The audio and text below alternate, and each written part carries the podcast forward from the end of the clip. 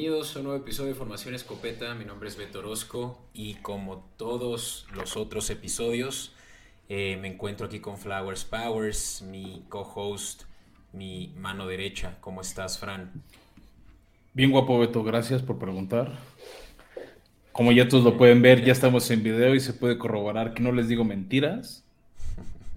Este, pues.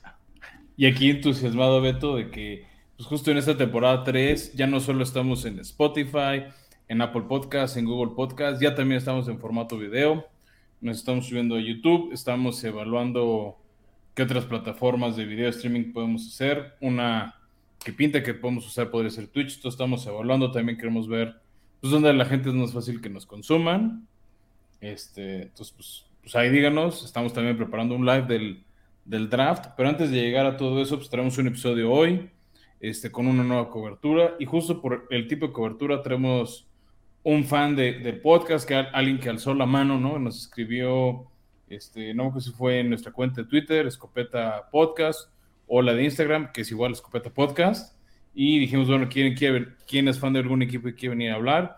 Y pues hoy tenemos al buen Toby Toby, este, que alzó la mano para hablar de la AFC Norte, bueno, al menos de dos de los cuatro equipos de la AFC Norte, y por eso damos la bienvenida este, a Formación Escopeta, finalmente, ¿no? Este, este podcast, este ejercicio donde fans hablamos con otros fans, entonces pues, nos, nos, da gusto, así como hace ocho días tuvimos a Roberto, hoy tenerte a ti.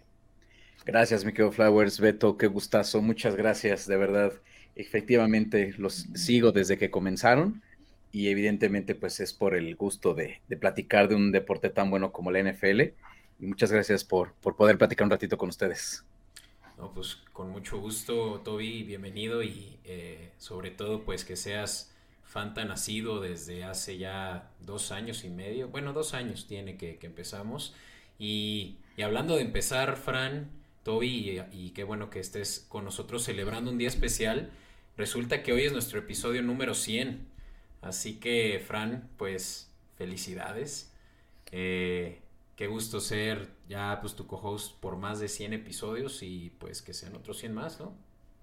O 100%, ¿no? Que, esto este, nos permite estar 100 años, este, pues qué emoción llegar ya tan pronto a los 100 episodios, este... que, nuestro, que nuestro récord sea hasta que el hijo de Tom Brady se retire. ¿Cómo ves? ¿Por qué no? Lo que no sé si el hijo de Brady se va a retirar antes que el mismo Brady. Exacto. Este, e, pues Ese pacto que hizo con el diablo me, preocupa. Pero pues muchas gracias a todos los que nos han ayudado a llegar a estos 100. Y pues pedirles que nos sigan ayudando a llegar a otros 100 más, ¿no? Que, nos sigan recomendando, dando like, reseña 5 estrellas. Normalmente lo pedimos al final del episodio. Ahorita lo pido, ahorita que estamos hablando de, de nuestros 100 episodios antes de dar pie, Beto, a los escopetazos, porque aunque es ese rato medio muertón del año, sigue viendo noticias y vamos a comentarlas. A huevo. Pues empecemos, Fran. Vamos, Toby. Venga.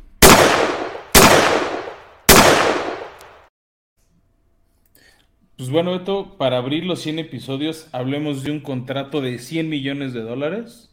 104 para ser exactos. Este, pues ya lo habíamos ticiado tú y yo, ¿no? De que se venían contratos grandes a los receptores y tenemos un nuevo miembro del Club de los Millonarios.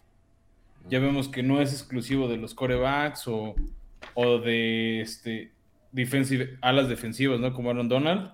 Y el caso llegó a Stephon Dix, extendió su contrato. Él ya tenía un contrato que lo cubría dos años, o sea, este año y el 23. Lo extendió por cuatro más hasta el 2027, prácticamente lo mismo que el de Josh Allen. Entonces Buffalo le ofrece 104 millones Solo 70 son garantizados y pues ya está ahí en el top 3 de los mejor pagados junto con Tyreek Hill con este nuevo contrato de Miami y Davante Adams con el nuevo contrato con los Raiders, ¿no? Entonces, los tres andan entre los 70, creo que Davante están 68 seguros, este, ahorita Stephon Dix 70 seguros y Hill con 72 seguros, ¿no? O sea, repartidos en estos cuatro años, todos están por ahí de, este, de los 20 millones más o menos de dólares eso va a complicar la cosa para futuros receptores buenos como el, suplente de Stephon Dix en, en los vikingos, ¿no? Este Justin Jefferson, en su momento AJ Brown, de Andrew Hopkins si es que lo renuevan cuando supere su lesión. Entonces, ¿se va a poner bueno el mercado Beto o va a haber equipos que pierdan receptores de alto calibre como estos Pro Bowlers? Y yo creo que no, no, no, vamos a poder ver ya eventualmente, a menos de que la liga haga algo con el cap space, similar a lo que tus Steelers, Toby, que pues siempre han tenido por lo menos dos estrellas de receptores, ¿no? Eh, uno al alza, otro ya en su cúspide, pero pues hoy en día con contratos de este tipo, pues realmente es que los equipos van a tener que malabarear con contratos ya de este tipo, o sea, estamos hablando de que Stephon Diggs ya se une, como decía Flowers, a la, a la lista de los eh, mejores pagados que en términos de eh, dinero garantizado anual, nada más estos dos ya están en el top 10. Entonces, eh, y, sabiendo que los otros son corebacks, ¿no? Esta es una posición que digamos que por fin está sacando mérito. yo creo que Calvin Johnson, lo hemos mencionado tantas veces, el, Megatron, pues yo creo que era de esos que merecía, ¿no? Pero que no estaba jugando en el tiempo adecuado este tipo de, lana, ¿no? Pero pues tú qué piensas de, pues que jugadores, bueno, y sobre todo equipos como los Steelers que justamente tienen tan buenos scouts de receptores, pues ya tengan que lidiar con este tipo de contratos. Gracias, Beto, por la palabra. Sí, efectivamente, algo que me ha llamado la atención es que si se han dado cuenta, ya cuánto tiempo lleva la liga apostándole a los partidos por puntos. Es decir, desde las restricciones que han tenido las defensivas en todos los sentidos, ¿no? Por el juego sucio, por aquellas jugadas polémicas. Digo, en el mismo Supertazón fuimos testigos de algunas controversias, ¿no? Que la idea era favorecer el, el, juego ofensivo. Yo creo que decías juego sucio, polémicas y tranzas, creo que solo hablabas de la historia de Pittsburgh, pero no, ¿qué pasó? Que, hablas de más partidos. No, caray, no, eh, más bien ese tiene un logotipo de un cuervo, no se va por ahí, creo. E, ese ah, no, te insisto, yo creo que hablabas de Hans Ward. no, no, no, no, no, para nada. No, no, no. Al rato hablaremos de, del buen Heinz Ward. Sí, eh, entonces yo creo que con esta idea que tiene la liga, uno, de apostarle a mayor presencia de puntos, porque eso es lo que mueve, ¿no? Lo que vende hoy en día, pues no me suena extraño que sigue siendo la apuesta, uno, de contratos millonarios, dos, a la ofensiva y ahora con una nueva posición. No, eh, no sé, me atrevo a decir que si ya empieza a ser muy, muy atractivo esto, no duden que al rato las franquicias busquen también apostar por corredores. Insisto, pensando que la liga va más allá en una cuestión de ofensivas. Ahora no sé si estarán de acuerdo. Con este contrato, ¿qué tanto tiene el margen de error la franquicia de no llegar mínimo a playoffs? Y no digo en una posición de sembrado uno, tal vez en, de los primeros, pero teniendo juego de, local. No sé qué ahora tanto se ha convertido en eso, porque me queda claro que para Las Vegas Raiders ya es una obligación llegar a, a playoffs. O sea, ya menos no se puede. El único que me causa ruido es Miami, ¿no? Primero porque, uno, pues bueno, se van a conocer apenas ahí con, con Hill, ¿no? En la interacción. Y luego el hecho de que llegan con un nuevo head coach, no sé, me atrevería a decir de, de, los tres, creo que Miami es el que va a tener más presión y el que creo que va a caer primero en la próxima temporada. Sí, eh, o sea, entiendo tu punto. Yo, o sea, tomando parte de lo primero, sí creo que la NFL está buscando pagar el espectáculo. Al final, eso es a ver, o sea, si hacen deporte, si son gente sana, bla, bla, bla. Al final eso es un espectáculo. ¿No? O sea, ya no tenemos gladiadores romanos matando cristianos o leones comiéndose gente. Tenemos los deportes, ¿no? Y la mayoría son deportes en equipo, hay quien le gusta deportes individuales, pero al final eso es lo que ahora vemos, ¿no? Igual, o sea, ya tendremos a finales de año ahí compitiendo con los horarios y, y cuando los partidos de NFL les ponen mejores, tendremos el Mundial de, de la FIFA, ¿no? Entonces, este, al final esas son las nuevas batallas de los tuyos contra los míos. Entonces yo creo que una de las posiciones que después del coreback más espectáculo da, por encima de corredor, es receptor. Porque ahorita ya muchos corredores los bloquean en las líneas, los castigan mucho. Vemos jugadores talentosos como, como Christian McCaffrey, como Saquon Barkley, el mismo año, el año pasado el mismo Derek Henry, se están lesionando y se pierden varios juegos. Entonces ya no puedes tener esa regularidad o ese gusto de ver constantemente. Y los receptores sí, ¿no? Vemos atrapados espectaculares para mí una de las jugadas que más disfrutó en los últimos 10 años fue el milagro de Minneapolis, precisamente con Stephon Diggs, esa atrapada quedando 10 segundos, como brinca sobre Eli Apple, ¿no? que están los Bengals de los que vamos a hablar, y se escapa y anota y ganan, y con ese juego llega Minnesota a la final de, conferencia, ¿no? Ya al final no llegan al Super Bowl, pero pues esas son las jugadas por las que les pagan le están pagando a los receptores como él 17, 18, 15 millones de dólares al año. ¿No? Queremos ese espectáculo y pues sí, la obligación es playoffs. Yo al menos diría que la de Buffalo sí es llegar otra vez al, al por lo menos al campeonato de conferencia. Yo creo que la apuestan en el Super Bowl. Creo que quieren aprovechar que sintieron que Kansas se debilitó un poco. Que ahorita pueden aprovechar un vacío. O sea, a ver, si hay muchos equipos competitivos en la americana, pero creo que ellos se sienten un poquito encima de los demás. ¿no? Sobre todo por el tema de la baja de Hill. Miami, con el tema del coreback novato, hoy no, estamos no haremos su cobertura, pero yo no los daría tan por muertos porque tienen grandes piezas defensivas un buen head coach y hemos visto como Kevin Stefanski hace dos años con los Browns, vacunando en el debut del core, de, coreback y de coach a los Steelers, ¿no? O sea, creo que no había tenido a llegar la gente al estadio y ya habían interceptado a Big Ben dos veces y ya habían atado a Cleveland tres. Entonces, eso de coach novato ya no es como antes. Ya muchos responden de inmediato porque si no, no van a durar dos, tres años. Sí. Pero entiendo las dos de Miami, ¿no? Y Beto pues, lo ha dicho mucho de las dos de Tua. Y algo que hay que también tomar en cuenta es que los receptores sí serán de los estelares en jugadas justamente muy polémicas o bien muy llamativas. Y hay yo creo que una tercera posición que justamente está tomando cada vez más eh, fuerza y es la del dinero eh, defensivo, ¿no? Tanto como el caso de Aaron Donald en particular y, posiblemente único, eh, que es central, pero sobre todo los extremos, ¿no? Tanto TJ Watt como Joey Bosa también son de los mejores pagados, ¿no? Y, lo estamos viendo también ahora ya eh, que se acerca el draft, pues que estamos viendo que los primeros picks siempre van a ser, o mejor dicho, en un, en un escenario en el que hay jugadores que no son corebacks, eh, que son los mejores disponibles, puede que sí sea de los más valiosos uno del liniero lateral por encima incluso de los receptores. Entonces, creo que es inevitable que el, la NFL tenga que empezar a jugar ya con, de diferente manera con el CAP como hoy en día lo conocemos. Yo creo que en los próximos años seguramente va a haber una transición importante y pues seguramente los dueños es donde, más bien donde los equipos ya se van a poder separar, ¿no? Donde realmente los dueños que tienen más lana van a poder utilizar mejor sus recursos.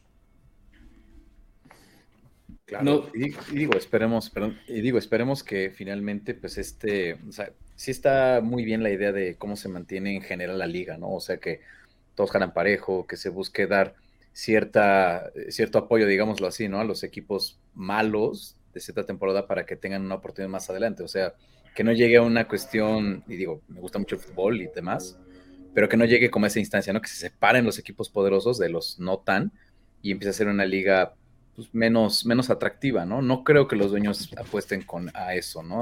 Tocando el tema del cap. Sí, si ahorita que de la transición, yo creo que el modelo es más lo que medio está haciendo, hizo Kansas. Al final no le pagó tanto como esperaban, solo lleva, o sea, llevan dos Super Bowls, pero solo uno ganado. Más o menos lo hizo Cero, que es, si tienes ciertos jugadores estelares, por decirte en la ofensiva, ahí es donde gastas, pero armar una super defensiva con el draft el problema es que el draft de repente es un volado, ¿no? O sea, hay veces que le pegas y tienes un Aaron Donald que desde año uno te funciona, y hay veces este, pues, que tienes puros bust, ¿no? O sea, por ejemplo, ¿de cuántos años lleva Patriotas sin seleccionar un buen receptor abierto en draft, ¿no? O sea, creo que ya desde como 2013, 2014, en cada draft, dependiente, o sea, en distintas rondas, agarrando un receptor que no trasciende. Han agarrado otras piezas muy buenas. Y ese es otro, por ejemplo, modelo exitoso. A ver, la época Brady Belichick en Patriotas. O sea, realmente Patriotas con tope salarial armaba buenos equipos que estaban constantemente en playoffs. Tienes un GOAT, ¿no? O sea, tenías el mejor de la historia, pero al final sabían repartir su dinero. Y eso creo que también va a ser otro factor. El egoísmo de los jugadores. O sea, creo que esta transición que hablas va a suceder, pero creo que el factor clave que no sabemos que puede desbalancear las ecuaciones es el ego jugadores. ¿Qué tanto digan? A mí me vale gorro, o sea, un Aaron Rodgers. A mí me da igual con quién me rodees, yo quiero mis 50 millones al año. Y eso es una cuarta parte de tu presupuesto. Va a haber otros que digan, no, pues con 20 la armamos, pero ármame piezas, tráeme, bueno, tráeme una buena línea ofensiva para que yo esté protegido, no me lesione y te dure años. Entonces vamos a ver también qué tan inteligentes o no son los equipos, los gerentes y los jugadores para hacer estos balances. Y ahorita que decías, Beto, de transición y de espectáculo, este, tenemos que hablar de dos retiros. Este, el primero de Frank Gore, quien se va a la NFL después de 16 años. toda nuestra vida viendo el deporte prácticamente ha sido con Frank Gore. Se va como el tercer corredor con más yardas en la liga, con 16 mil. pues jugó toda una vida.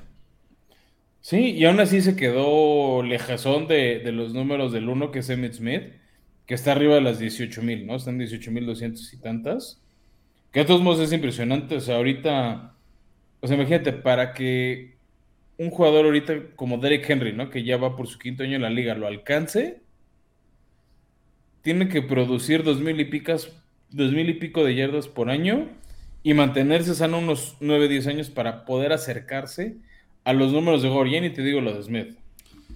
Híjole, yo creo que no se va a romper nada pronto porque sobre todo ha cambiado mucho también lo que platicamos justo ahorita, ¿no? Ha cambiado mucho la manera en la que la ofensiva opera y ahora se eh, requiere menos un corredor como el que era Gore en su momento, un como llamaban hatchback, ¿no? Aquellos que eran más corredores de poder. Y, y pues claro que se va, se retira un grande, eh, jugando para cuatro o cinco equipos de la liga y en todos realmente produciendo bien, pero bueno, sin duda eh, ninguno como la producción que tuvo en eh, los 49ers.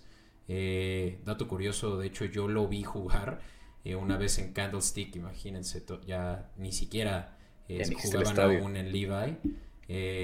Y, y, lo vi todavía, y ya estaba en su prime. O sea, ya estaba en su prime, ya por ahí también Alex Smith estaba de coreback y, y sí me tocó verlos y, ver a, pues sí, uno de los grandes. Em, hay, hay, bueno, no sé, Toby, algo que te lata decir sobre, pues, personalidad como Frank Gore. Fíjense que para ser un, un corredor y el físico que tenía, realmente lo convirtió en un jugador muy pesado, muy pesado para la posición, pero creo que eso también le ayudó a precisamente tener siempre récords interesantes. Estaba viendo sus estadísticas y, o sea, y era lo que en, algún momento lo comenté con Fran la semana pasada. Soy de la idea que yo creo que sí, en su selección de Salón de la Fama, yo creo que sí entraría. O sea, nada más por mencionar algunos datos, eh, tuvo 16 temporadas, no consecutivas, pero 16 en total, con arriba de 500 yardas. 14 con 600 y 13 con 700. Ahí nada más, en esa de, de 700 yardas, quedó empatado con precisamente Embiid Smith. Entonces, la calidad de jugador creo que era buenísima. Tal vez eh, le faltó, ¿verdad? Eh, coronarlo todo esto con un Vince Lombardi, que pues bueno, estamos de acuerdo que no necesariamente tener o no tener garantiza un lugar en, en Canton. Y pues bueno, o sea, su mejor momento fue cuando tuvo 10 touchdowns en 2009, que ni siquiera los 49ers llegaron a, a playoffs. Entonces, sí, sí es muy, muy curioso. Y bueno, otro dato curioso de Frank Gore, ahora que se va a retirar, es lo que va a hacer ahora. Ya quedó pactado que el día de su cumpleaños, el 14 de mayo, va a participar en una exhibición de box en Jackson, Mississippi. Entonces, pues bueno, vaya, vaya manera de, celebrar su cumpleaños, ¿no? Algo que yo la verdad no haría. Y, creo que eso es lo que para mí le va a impedir ser Salón de la Fama en la primera opción. O sea, yo creo que sí iba a acabar por los números, pero al final, pues solo tuvo unas tres temporadas, más o menos cuatro temporadas de playoffs. ¿No? O sea, creo que eso es algo de Salón de la Fama. O sea, que seas. De o sea, para mí creo que el criterio de ser o no un jugador del Salón de la Fama es. Eres el mejor de tu posición en, en, tu carrera, ¿no? O sea, por decir. Y hablando de otro que se retiró ese año, Big Ben. Big Ben sí fue años el mejor coreback o uno de los mejores tres corebacks de la temporada. Entonces merece un Salón de la Fama. Peyton Manning, no hay, no hay preguntas. Cuando llegue su momento, Aaron Donald lo va a hacer. Joey Bosa, TJ Watt, el mismo JJ Watt. A ver, ¿por qué? Porque eran el mejor en su posición. Y hay corredores. Durante 3, 4 años. Eh, y, justo es eso, ¿no? O sea, Frank Gore le tocó en años donde estuvo Adrian Peterson, uno que obviamente no sé Salón de la Fama, pero uno o dos años fue mejor este o sea, Titanes tenía corredores 2.000 yardas en la misma época que estaba Frank jugando. LeSean McCoy también estuvo en esa época. Garrett Blunt estuvo en esa época. ¿no? O sea, este, este le tocó incluso los últimos años de la Denian Tomilson, Bismuth, o sea, ah, cierto, Tomilson. Son, muchos son muchos corredores que estuvieron en el Inter. Entonces yo creo que la longevidad no siempre te va a garantizar un salón la fama. Creo que los números que tiene sí le pueden ayudar. Pero justo esos otros temas que he estado haciendo por fuera, para lo piqui y especialitos que son los reporteros de gringos, este, como que lo van a castigar, tipo Terrell Owens, poniéndolo en espera un ratito, como que se la van a hacer cansada. Por justo de, ah, es que no siempre atendías la NFL porque te vas a boxear. O no sé qué, no sé qué, porque así es esto otro. Entonces, es como berrinche de niño chiquito, pero es la manera en que castigan este, los miembros de, la AP a, los jugadores. y si le sumas, va a ser la segunda vez que va a subir a un ring. Entonces, pues es más, ¿no? Más, leña al fuego en ese sentido. 38 años, 15 eh, años de carrera. No, 17 años de carrera. 17, wow. Eh, si no me equivoco, pero sí es este. No es cierto, mira, es desde 2005 hasta el 2022, ¿no? Estamos hablando de 13, ¿no? Eh, pero en fin, está, está un grande ya retirándose y bueno, ahí por ahí mencionaste Flowers para no dejar a todos en la expectativa. Es también un nombre importante, sobre todo para eh, aquellos pocos fans de los Tejanos, o por lo menos que ahorita no están pasando su mejor momento, seguro están metidos en un hoyo. Eh, pero Mercy, ay, ¿cómo se dice? Whitney. Whitney Merciless. Se retiró precisamente hoy, 10 años después de entrar a la liga como primera selección de los Tejanos. Un muy buen linebacker que llegó cuando los Tejanos estaban, yo creo que en su mejor momento en la historia de la franquicia, por lo menos en términos defensivos. O sea, traían una de las mejores defensivas cuando JJ eh, Watt estaba jugando hasta de coreback. Eh, y, bueno, pues es yo creo que de los pocos elementos buenos que tenía Tejanos.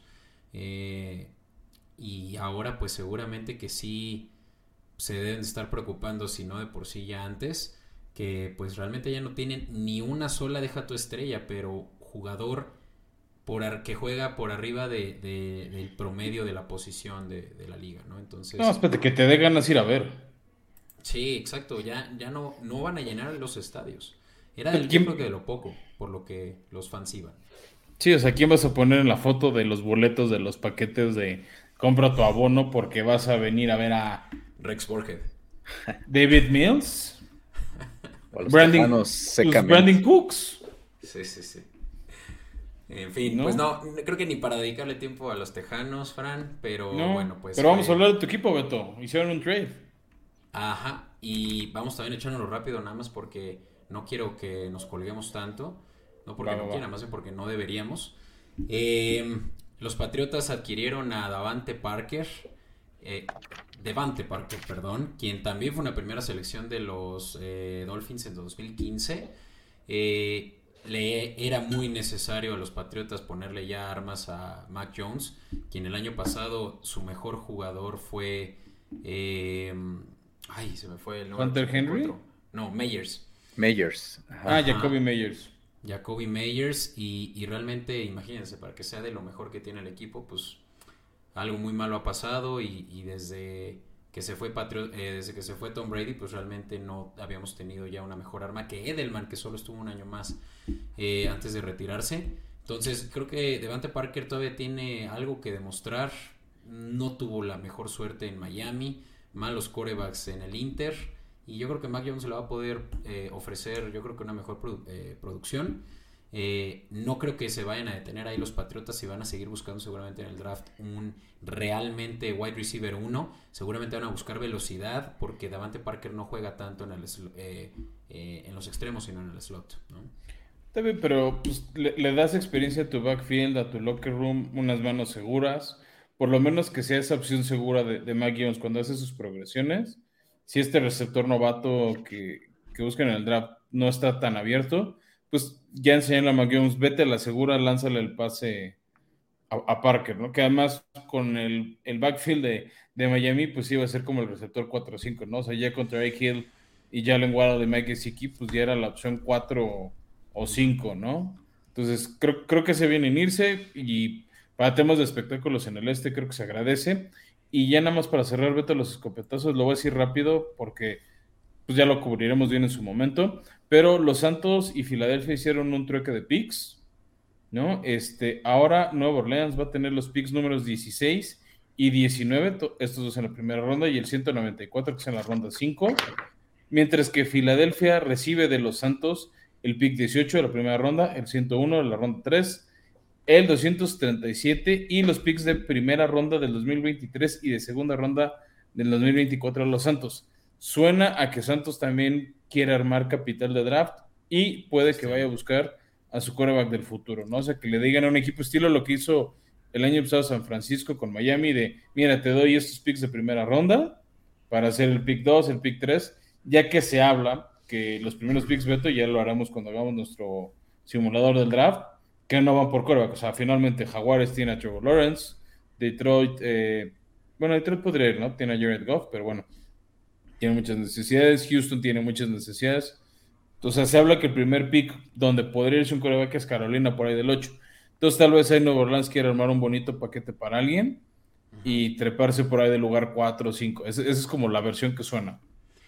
Y realmente lo que hay que tomar en cuenta es por delante de quién se pudieron, se quisieron poner, ¿no? O sea, realmente así es como yo creo que debemos de nosotros de intuir cuál es el objetivo de los Santos, quienes son, en resumen, como decías, Fran, quienes se anticiparon unos cuantos picks, eh, muy pocos, hablo de dos o tres, con tal de quedar por, arriba, eh, por delante de, de, Chargers.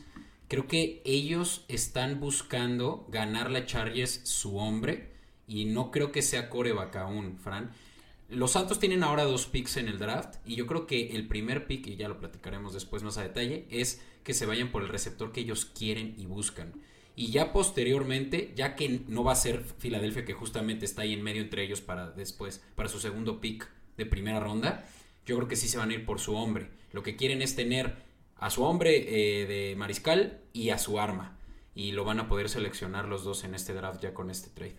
¿Sabes a quién creo que le quieren ganar y vamos a hablar en esta cobertura, Beto? A Pittsburgh.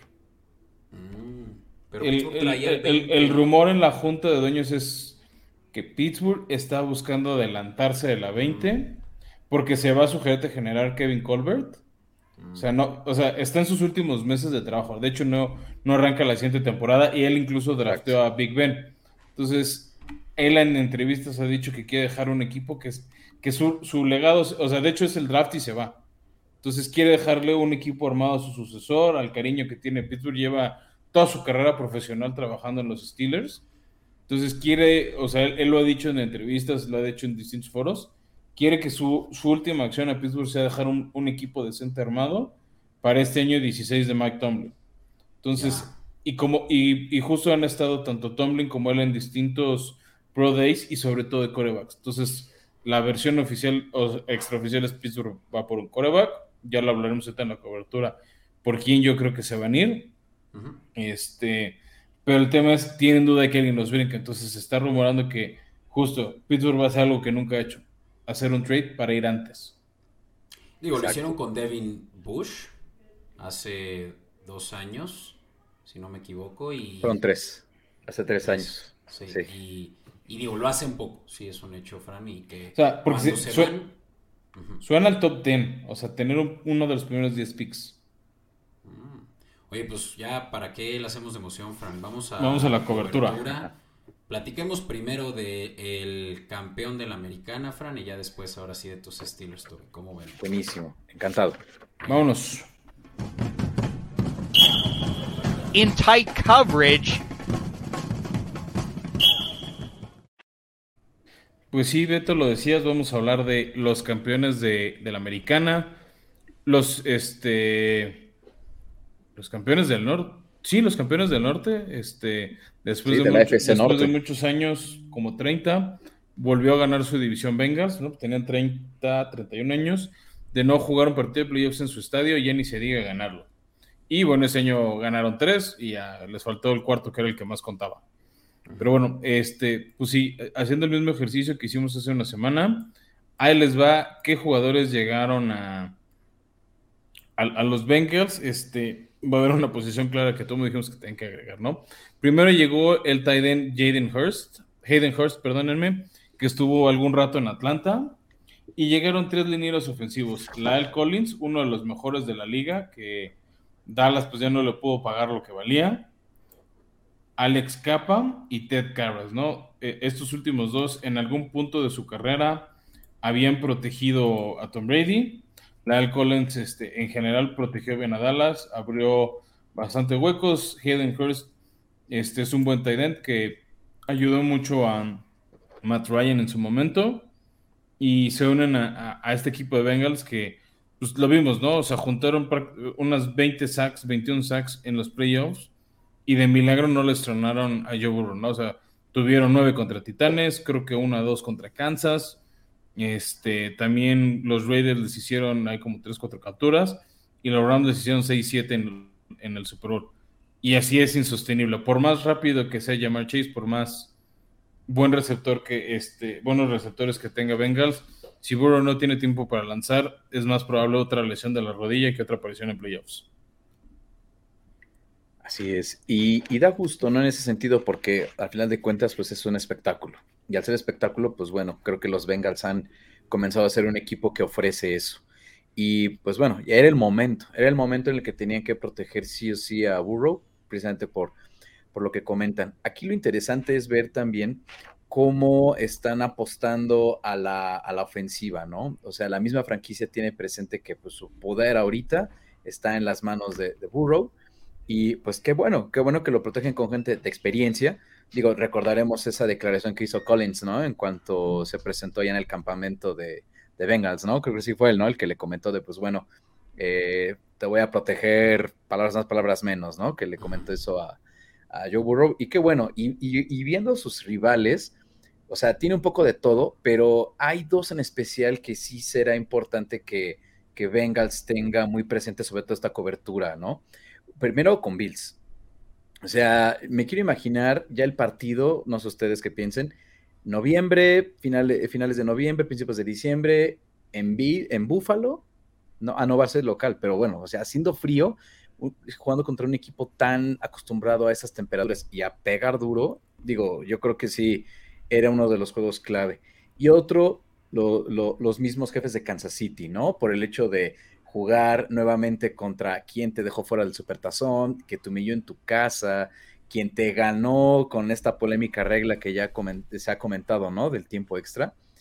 Y que, te decir que al menos para, para Sí, sí, pues no ganó con polémica. Al final le interceptaron a el, balón a, a ah, Patrick Mahomes. O sea, ahí creo que no, no, fue el drama de Buffalo. O sea, fue coincidencia que dos partidos seguidos Kansas se fue a este en tiempo extra, dos veces ganó el volado. Pero sí, por ahorita que decías esa visita que va a tener este Buffalo a Bengals, pues Von Miller otra vez a perseguir a Burrow después de cómo este lo, hizo, lo, hizo visitar el piso de manera seguida en el Super Bowl.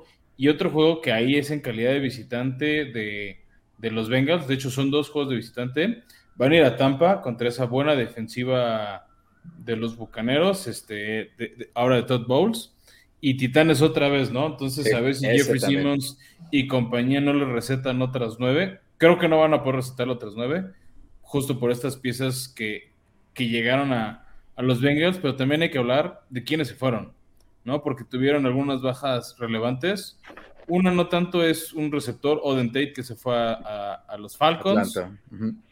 CJ Usoma, su tight end, que se fue a los Jets, que él sí creo que es una baja sensible. Tal vez con eso quieren cubrir ¿no? la llegada de Hayden Hurst. Creo que no es lo mismo. Usoma, Usoma fue muy importante las últimas semanas de poder regular, más los playoffs. Este, dejaron ir a su guardia defensivo Quinton Spain. Eh, que a él le reclaman mucho que lo quemó varias veces la línea defensiva de los Rams, su centro Trey Hopkins, este, y dejaron ir a tres esquineros, Trey Flowers, Vernon Hargraves y Trey Waynes.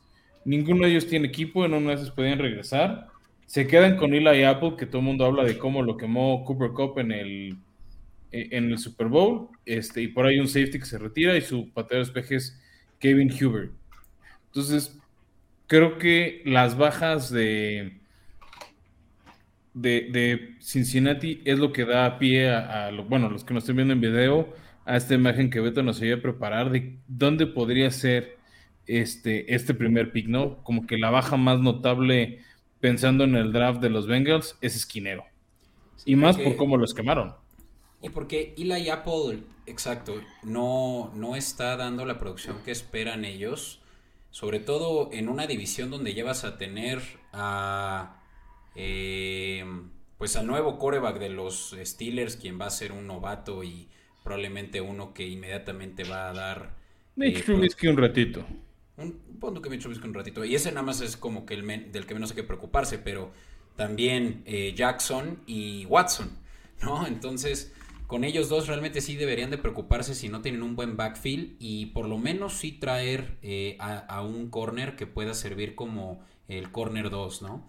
Y, nosotros, bueno, hemos estado ya eh, haciendo evaluaciones y, realmente sí dando con que una de sus primeras selecciones va a ser en el backfield. No necesariamente eh, eh, corner, pero también hay muy buenos safeties, ¿no? ahí en, en, la primera ronda donde ellos tienen el pick penúltimo del primer round. Sí, y, ah, que necesitan. nada más ahorita para para Toby. O sea, nada más recapitulando las bajas que hemos detectado Beto y yo, ¿no? En nuestros puntos de preproducción. Pues está la de esquinero, está de, este liniero defensivo interior, una posición similar a lo que luego hace Donald cuando arranca desde el centro, no desde la orilla de la línea. Y safety, pensando en el backfield. Lo otro que hemos visto es, pues, tight ¿no? Hay que cubrir la salida de Usoma y, bueno, tackles ofensivos. O sea, sí ya mejoraron la línea, definitivamente ya se acerca a ser una fortaleza, pero las líneas siempre necesitan cuerpos, ¿no? Necesitas proteger, necesitas... Porque tienes linieros buenos, pero veteranos. Entonces, no sabemos si te van a aguantar el 100% de los snaps por juegos. Es mejor tener banca que les ayude a, descansar, a reposar, este, y tener listos por si sufres alguna lesión, sobre todo en las rodillas, que es donde más se lesionan linieros. Exacto, y qué bueno que lo comentas porque era por ahí un poquito de lo que quería comentar. O sea, con esta, con esta estrategia que han generado en proteger a su coreback, todavía lo van a hacer un equipo más, eh, más peligroso y por supuesto que, y mira que me duele, y miren que me duele decirlo, que va a ser el equipo que va a dominar la AFC Norte un muy buen ratito por el hecho de que está acostumbrada esta división a ser eh, puros golpes, ¿no? Marcadores de muy pocos puntos, diferencias muy cerradas, más porque las defensas ahí son las que lucen. Entonces, con, con, este, eh, con este refuerzo que le han hecho muy bien a Burrow, pues les da para poder elegir diversas posiciones y efectivamente hacerlo todavía un equipo mucho más peligroso.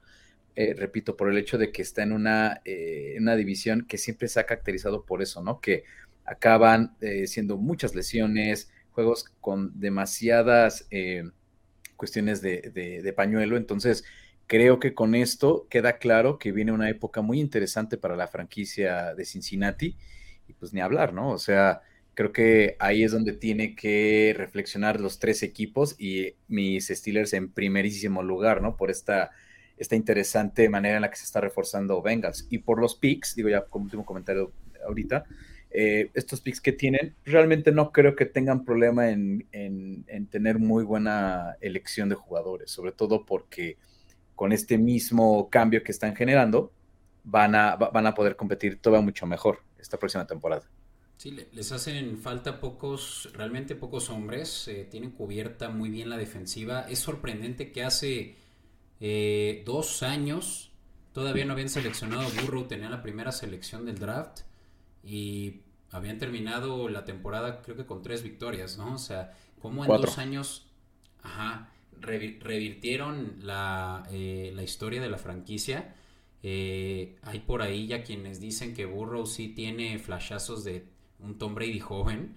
Eh, y pues es chistoso, ¿no? Yo, y ahorita platicaremos de los Steelers, todo visto, creo que ya lo he dicho aquí en, en, el programa, pero yo he seguido muy de cerca a los Steelers porque mi mamá le va a los Steelers, entonces, para mí siempre los, los Bengals... para mí siempre los, los Bengals fueron como el hermano chiquito buleado, ¿sabes? O sea, del que nadie se preocupaba. Sí, esos son los Browns, ese sí son los Browns. puede, pero porque sí, los Bengals tuvieron de pronto también un... Bengals con Andy Dalton, pues siempre llegaban a ese partido horroroso de sábado en la tarde y quedaban fuera, ¿no? Como dos, tres años seguidos más pasta con Houston. Exacto. Y quedan fuera por ahí. Hubo uno que casi le ganan a Steelers y hicieron los errores Bengals de toda la vida para trauma de muchos de sus fans. Que fue cuando perdió la cabeza Antonio Brown, precisamente. Mm. Sí, me acuerdo, le hicieron una intercepción a Big Ben y se fueron a celebrar al, al vestidor como ya ganamos, cuando, oye, todavía quedaba dos minutos de partido y podían cajetearla como eventualmente lo hicieron dos, tres jugadas después. ¿No? Pero sí, comparto lo que dices, Beto, o sea, Bengals se viene fuerte. No sé cuántos años le dure, creo que Cleveland también quiere decir, ok, se acabó la era de Big Ben, van hacia abajo. Baltimore, pues a ver cuánto le dura el hospital, a ver si no queman la lana en Lamar Jackson. Entonces creo que pueden ver esa oportunidad de ahora los equipos de Ohio alzar la mano. Sí, pues si estamos listos, ahora sí podemos hablar de tu equipo, Toby. Venga. Vale. Que, bueno, que, en el mismo ejercicio que, hicimos con, con, los Bengals vamos a hablar, pero ahora vamos a hablar primero de quiénes se fueron. Voy a hablar de los menos importantes a los más importantes. Eh, se fue Josh Dobbs, coreback suplente que no hizo nada. Dejaron ir a su corredor Calen Babach.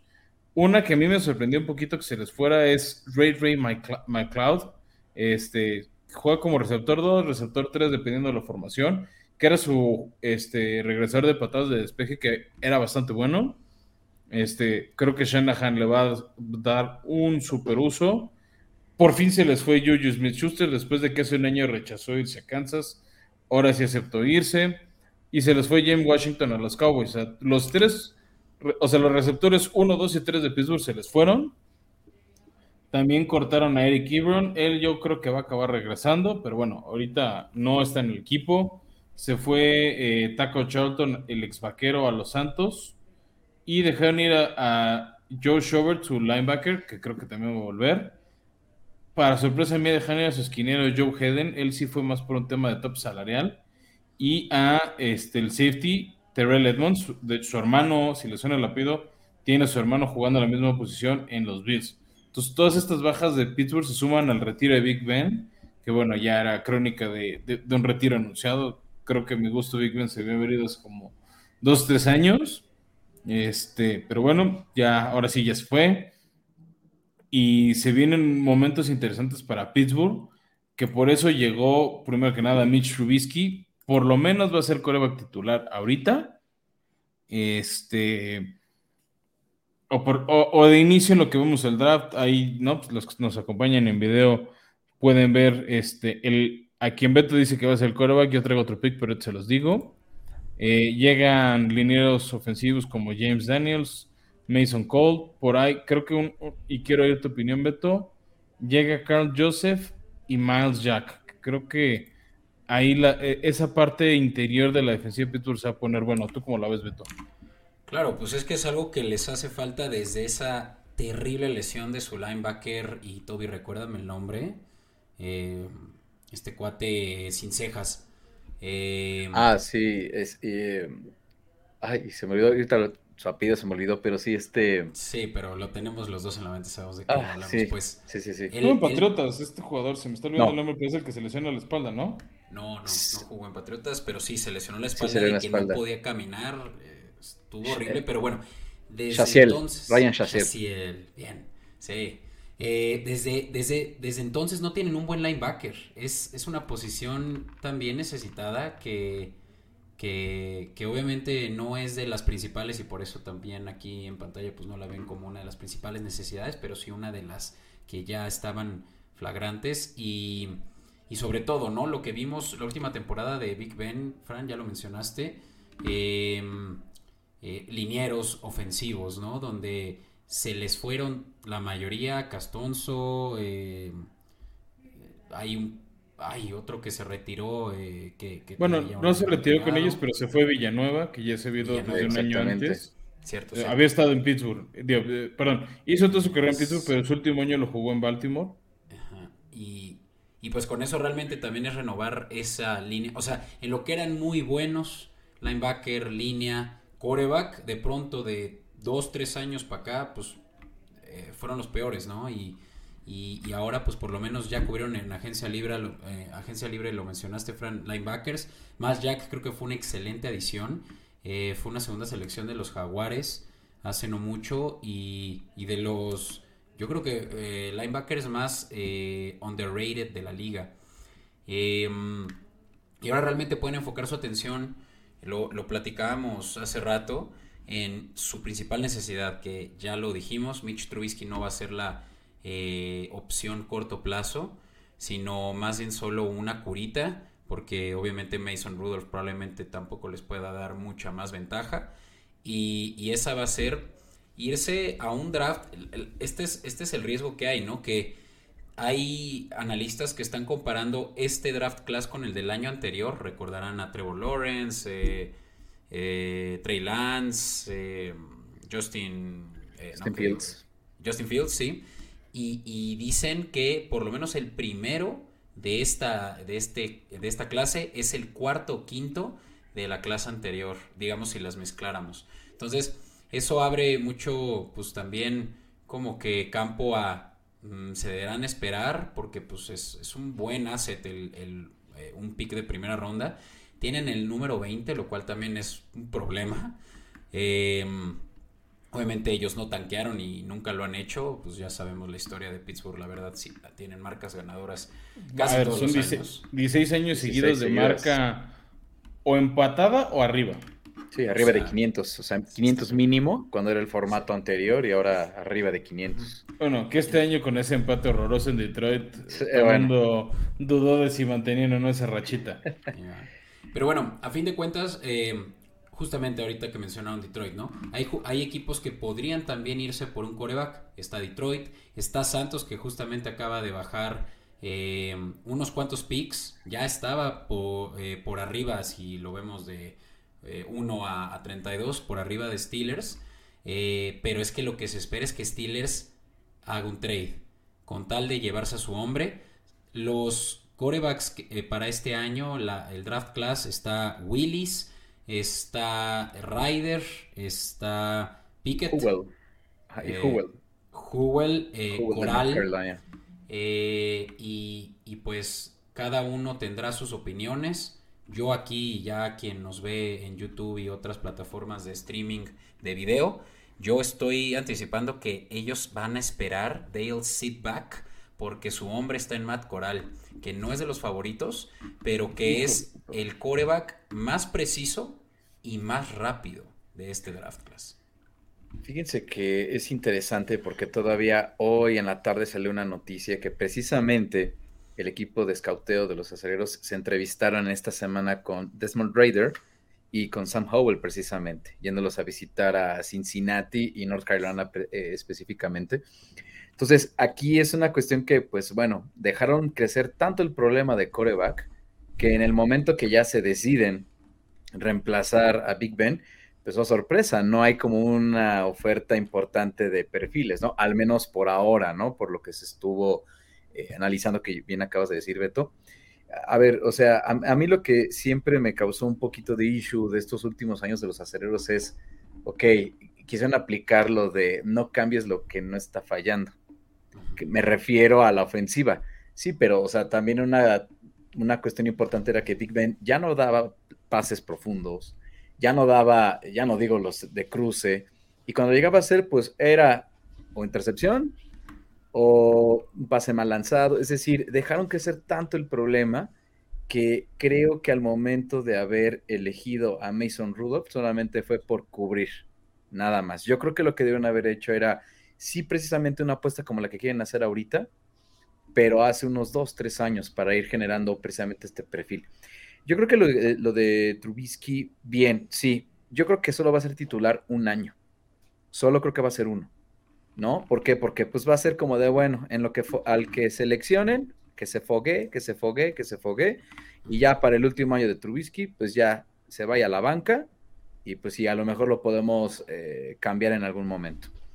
Ahora, si, si el escenario es que en primera ronda eh, cubramos un coreback, pues yo tengo otra, otra preocupación. ¿Quién va a recibir los pases?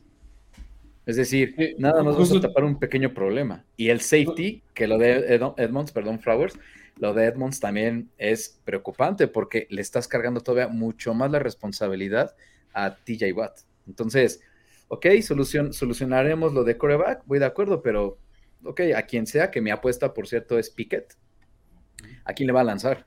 O sea, esa es la otra, ¿quién le va a recibir los pases? Sí, yo, yo, comparto, o sea, creo que sirve en Pittsburgh un escenario, y más por la historia de la franquicia, de que pocas veces el novato, a ver, creo que el único coreback novato en los últimos como 35 años de Pittsburgh que jugó en sueño novato es Big Ben y fue por un tema de lesión. Exacto. o sea, como por, por, por tradición de, del equipo, de la familia Rooney, Pittsburgh no suele poner a su coreback novato a jugar, por más que toda la NFL lo haga. Pittsburgh siempre se ha cocinado aparte en ese tipo de cosas. Entonces sí veo un escenario como 49ers con Trey Lance y Jimmy G, dejando a Trubisky todo el año. Y en uno de esos, bueno, si tiene un pésimo año y ven con mejor calidad la, la camada del año que entra, volverlo a hacer. Yo, Beto, entiendo tu assessment de Matt Corral, lo comparto. Y justo por eso es que creo que se va a ver con Carolina en el pick 8. O sea, el, problema para mí de Pittsburgh es que Matt Corral ya no va a estar ahí. O sea, yo creo que por eso están haciendo las otras entrevistas que tienen que hacerlas. A ver, al final es, pues no sabes si va a haber ahí un pick raro, si van a cambiar, si de repente Detroit da la sorpresa y agarra un coreback de una vez. O sea, no saben, o sea, creo que tienen que cubrirse y tener un plan B, plan C, plan D, plan E. Yo estoy contigo, Toby. Yo creo que se van a ir por Kenny Pickett sobre todo por el tema que él juega en la Universidad de Pittsburgh. Y es no querido, es adorado por la afición local. Y súmale, perdón, y súmale que Pittsburgh, la universidad, juega en el Heinz Field los sábados. Sí, no, no, no, o sea, por donde lo veas tiene mucho a su favor Kenny Pickett. Le criticaron el tema de su tamaño de manos y no sé qué, pero para mí creo que es el coreback mandado a hacer. Y ese es algo que por años el equipo, o sea, la afición de Pittsburgh ha pedido que agarren más jugadores de la Universidad de Pitt. Y el último coreback, no digo que tiene el mismo perfil, el mismo potencial, pero que sonó así y Pittsburgh no quiso tomar y cómo les mentaron la madre fue Dan Marino. Dan Marino era de los Pitt Panthers, lo quería la gente, estuvo disponible, o sea, Pittsburgh lo pudo haber agarrado en el draft y no lo agarraron. No, se acabó yendo a Miami y sabemos su historia. Exacto, y hasta el mismo Dan Marino él decía que él quería jugar en, en, Steelers en su momento. Pues es que al fin, Dan Marino creció ahí. Dan Marino nació, creció en Pittsburgh, jugó la prepa en Pittsburgh, jugó la universidad en Pittsburgh y no lo seleccionó Pittsburgh. O sea, Dan Marino estaba tu ardido. Y caso similar en otro equipo pasó con Big Ben. Big Ben toda su vida fue de Cleveland, nació, creció ahí, jugó en una universidad ahí y lo pudo haber seleccionado en el draft los Browns y les dijo, ahora por eso se los voy a hacer pagar. Entonces, yo creo, este, Beto, y perdón por, porque hiciste tu análisis de Matt Corral, yo, yo creo que se va a por Kenny Pickett. Por esas dos razones. Matt Corral se va a ir a Carolina en el 8. A menos de que Pittsburgh haga un super trade que nunca hemos visto y, tomen el pick 4 o 5, una onda así, y agarran este, a Matt Corral antes. Y yo creo que también por ese tema de lazos, de quedar bien con la gente, de, de traer al hijo pródigo, se van a ir por Kenny Pickett. Y después yo me iría por receptor que sí, le surja. Sí, lo bueno es que receptores hay, o sea, una ah, clase buenísima eh, y eh, se pueden esperar al round 2 y agarrar a uno muy bueno del estilo, pues como lo que salió hace dos años en, o 13 Metcalf, eh, varios que salieron, ah, pues AJ Brown, segunda ronda, y creo que no hay tanto problema justamente por eso, pero sí, realmente es que corebacks después de unos 5 o incluso 4 de ellos que ya los mencionamos, hay un drop impresionante que prácticamente ya no tendrían de otra, ¿no? Y eso sí sería grave. Eh, también yo creo que existe el escenario, aunque obviamente nada pierden en irse en primera ronda por un coreback y si le sale mal, pues el próximo año van de nuevo con otro coreback, o sea, vimos cómo lo hicieron Arizona hace muy poco. Eh, y, puede que Pickett sí sea la, la, la mejor selección para ellos donde están parados sin que tengan que soltar mucho, ¿no? Algo que he leído sobre Pickett que hay que tomar en cuenta es que es ahorita el coreback más listo para la NFL. O sea, es el que ya puede ser un plug and play y puede, puede no necesita más, eh, más crecimiento pues para ya eh, entrar de lleno al, profesional. De hecho, es un coreback relativamente grande para, para, estar entrando apenas a, la liga. Creo que tiene 26. Eh, cuando hay otros que tienen 20, 21, ¿no? Em, y lo que Piquet también, ofrece, pues es, justamente que es preciso. Realmente es que sí. Oye, tiempo, solo voy a defender a Kenny Pickett. Si me lo tiraste rocazo para edad colegial. ¿Tiene 23? Ah, bueno. Eh, o sea, a ver, a ver. es una edad grande para un coreback novato. Sí, sí, sí. Eso sí te lo digo. Cuates como Lamar, como Herbert llegaron de 2021, o sea, porque ya muchos, el mismo Trubisky llegan a la NFL después de uno o dos años de colegial. Kenny Pickett sí estudió, sí jugó toda su carrera. Sí, los él, fue de esos, él, fue de esos que por su, su, fecha de nacimiento, que es junio, pues ya entró a la universidad 19, porque los acaba de cumplir, ¿no? Este, entonces, pues sí, sus cuatro años de colegial llega de 23 a la liga. Ok, ok.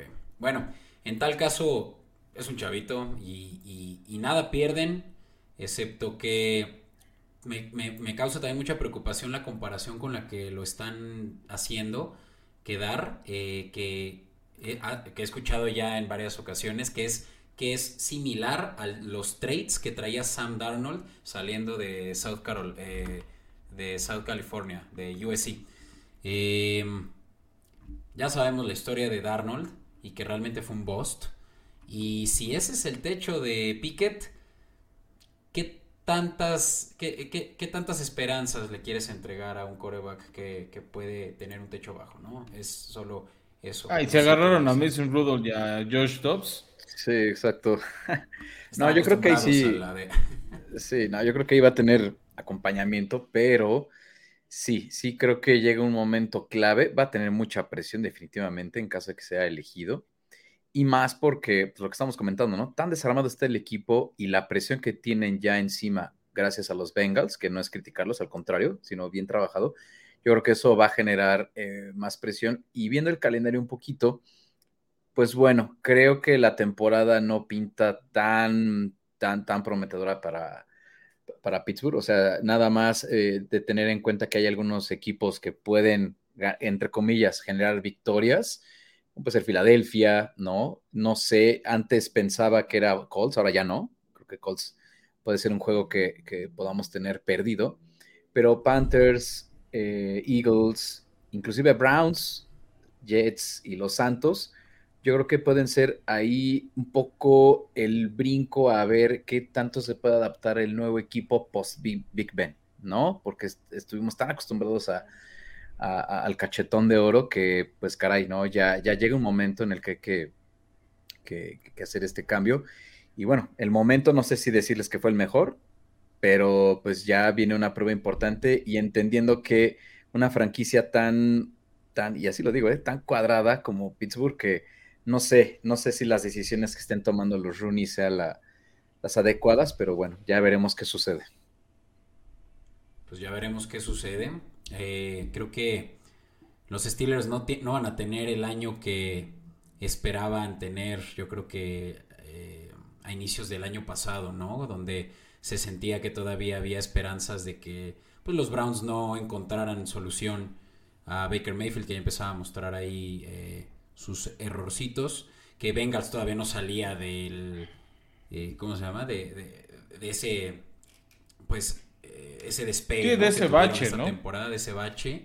Y Ravens, pues, que pues también estaban con muchas... Eh, con, con, muchos huecos, sobre todo en receptores. Realmente es que ahorita estamos hablando de unos Steelers que están en cuarto lugar proyectado en la, en la división, ¿no? Entonces, eh, no creo que, no creo que deberían de meter ahí su dinero en los Steelers, sino realmente ahora sí esperar a que la reconstrucción suceda. Lamentable porque hay jugadores muy buenos en la defensiva que van a tener que verse realmente ya tal vez fuera en, en, unos cuantos años, ¿no? Porque pues seguramente no van a estar también decididos. Hablo de un TJ Watt, de Hayward, quienes tal vez no estén comprometidos con la causa a esperar a que se construyan de nuevo.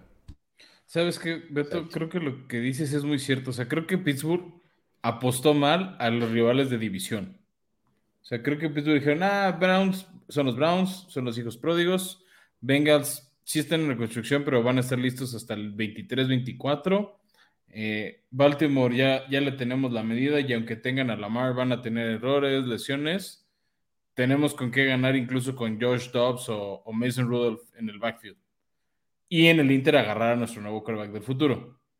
Creo que le salieron mal las apuestas por el tema llamar Chase Joe Burrow, ahora con, con la llegada de Sean a, Browns, a pesar de las salidas de receptores. Por ahí está Donovan Peoples Jones, creo que ahí puede estar el, tema interesante de, de arma uno de, de, Watson y preocupaciones de Steelers. Yo creo que decían con la defensiva como toda la vida, vamos a llegar lejos y en playoffs ya los quiere ver en Heinz Field. Creo que le salió mal el cálculo de la apuesta a Pittsburgh y yo creo que sí la van a pagar.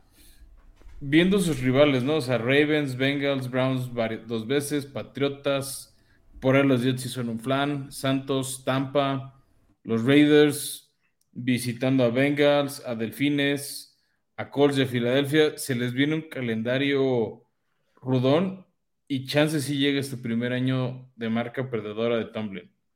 Pero no nada dramático, ¿eh? O sea, yo creo que un 7, 9, este, 7, 10. No, yo creo que incluso hasta 6. 8, 9, ¿eh?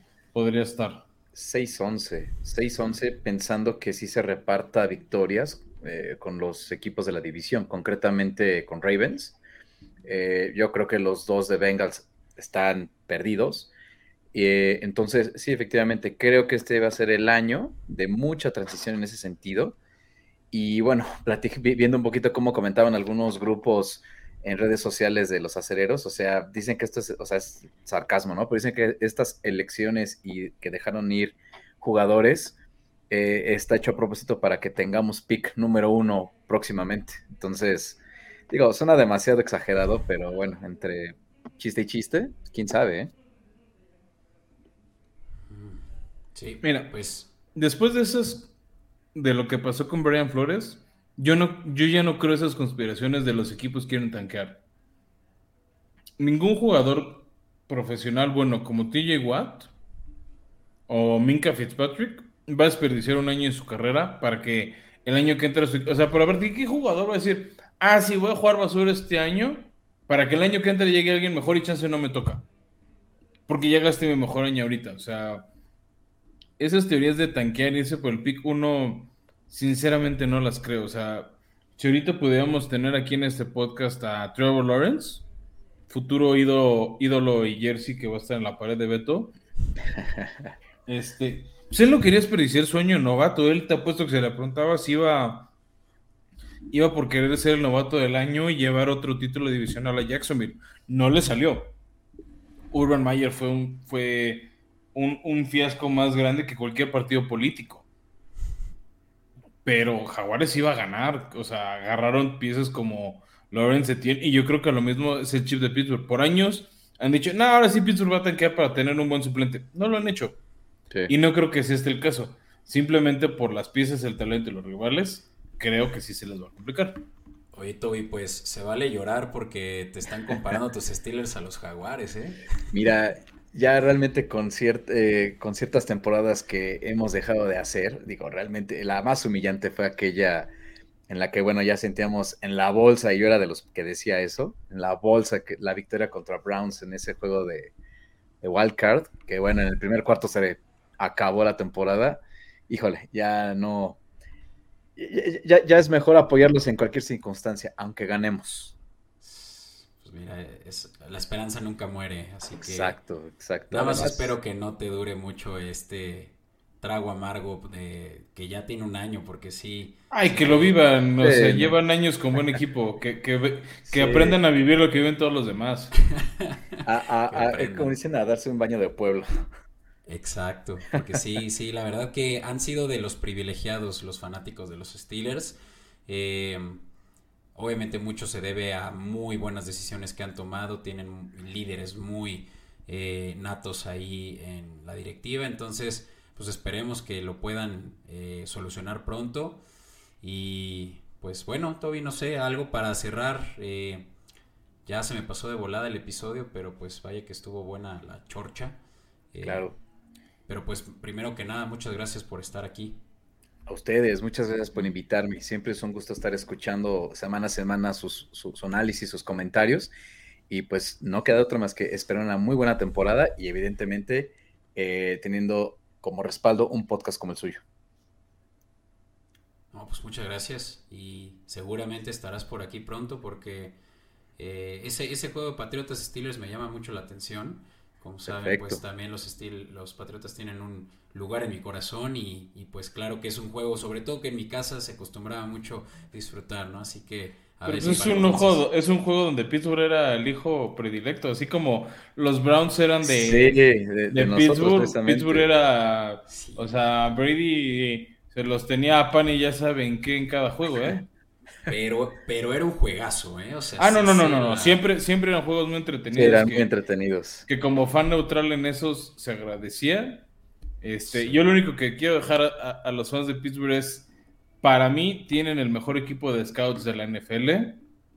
Año tras año encuentran diamantes en medio de lodazales donde parece que no hay nada o sea, en eh, picks de rondas 2, 3, 4, 5, o sea, hasta el pick 239, el Mr. Irrelevant, si lo agarra Pittsburgh, es que el cuate tiene potencial. Entonces, no nos durmamos con lo que haga Pittsburgh, porque ellos no apuestan a tanquear, apuestan a año tras año llegar a playoffs. No creo que lo logren, al menos en papel ahorita. Falta ver qué hacen en el draft. Este, pero bueno, pues, pues mucha suerte a los Steelers, mucha suerte a los Bengals que que da gusto un poco ese recambio de, ver otros equipos llegando lejos en playoffs. Y más cuando ves talento, regresando a la conversación de inicio, vemos espectáculos. Esa combinación Burrow-Chase es espectáculo. Vamos a ver si Pittsburgh encuentra la suya. Pero yo les quiero dar gracias a todos porque hemos llegado a 100 episodios. Ha sido gracias a ustedes. Gracias por escucharnos, gracias por estar aquí. Y esperamos sigan aquí para otros 100, 200, 300 más. Excelente, pues. Encantados, qué bueno, muchas felicidades, muchachos, de verdad. Muchas gracias. Y, seguiremos recomendándolos como debe ser. Te agradezco mucho, Toby. Ya saben, Escopeta Podcast para todo lo, todas nuestras redes sociales. Y pues ya saben, nos pueden escuchar en todos los streaming services. Si nos están escuchando nada más, asegúrense de que en YouTube nos van a poder ver las caras y todo lo que ya escucharon lo pueden ahora también ver.